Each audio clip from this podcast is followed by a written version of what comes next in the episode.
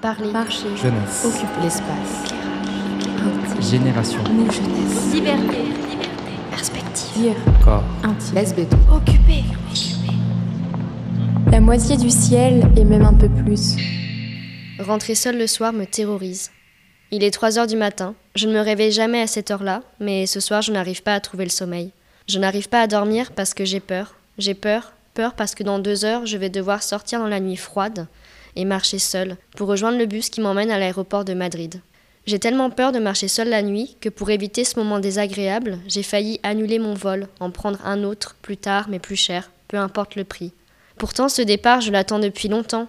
La dernière fois que j'ai embrassé mes parents, c'était à l'aéroport de Nantes, quand j'ai décollé pour rejoindre Valladolid à deux heures de Madrid, une ville calme et vieillissante où je poursuis mes études d'histoire depuis quatre mois. Par la fenêtre de mon appartement perché au septième étage, j'observe le campus désert.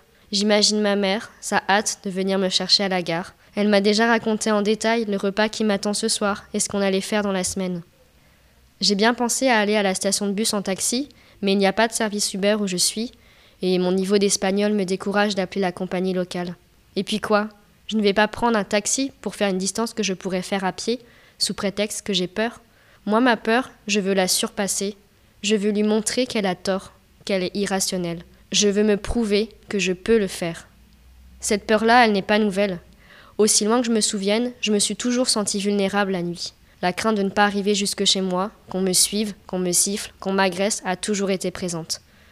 À force de trop y penser, j'ai peur que cela finisse par arriver. J'hésite à m'acheter une bombe au poivre, la mère d'une amie me l'a même vivement recommandée. J'hésite aussi à prendre des cours de self-défense. Voilà, il est 4h45 du matin, je n'ai pas fermé l'œil de la nuit. Je tourne les clés dans la serrure et je pars. Je suis terrorisée. Je me suis arrangée avec ma mère pour qu'elle m'appelle tout le long du trajet. Elle travaille de nuit dans une maison de retraite dans le quartier où j'ai grandi. Le boulot n'est pas facile, mais calme. Cela ne la dérange pas, me dit-elle. Ma mère a toujours été très protectrice. Quand j'étudiais à Nantes et que je sortais le soir, elle me demandait constamment quand et avec qui je comptais rentrer.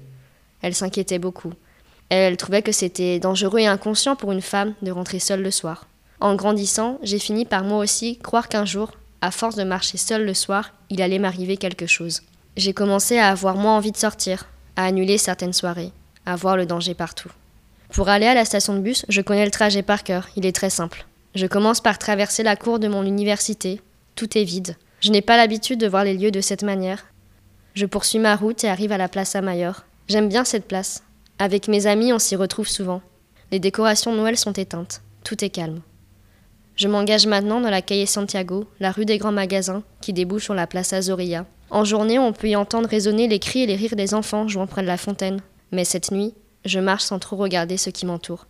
De temps en temps, je jette un œil derrière moi pour voir si je ne suis pas suivie. Quand j'étais au lycée, mes parents habitaient près d'un chemin de terre sans éclairage. Tôt le matin ou le soir après les cours, je le contournais.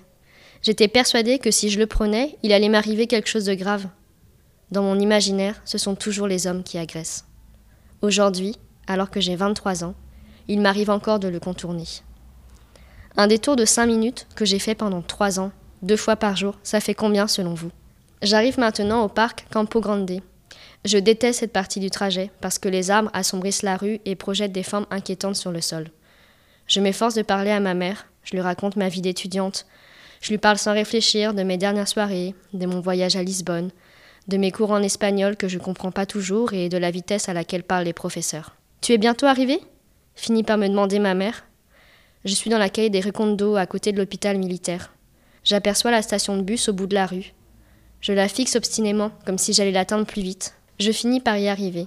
J'ai marché tellement vite que je suis épuisée, essoufflée, glacée, mais je suis là, debout, entière et soulagée.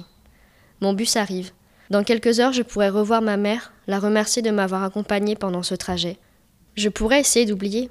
Enfin, jusqu'à la prochaine fois.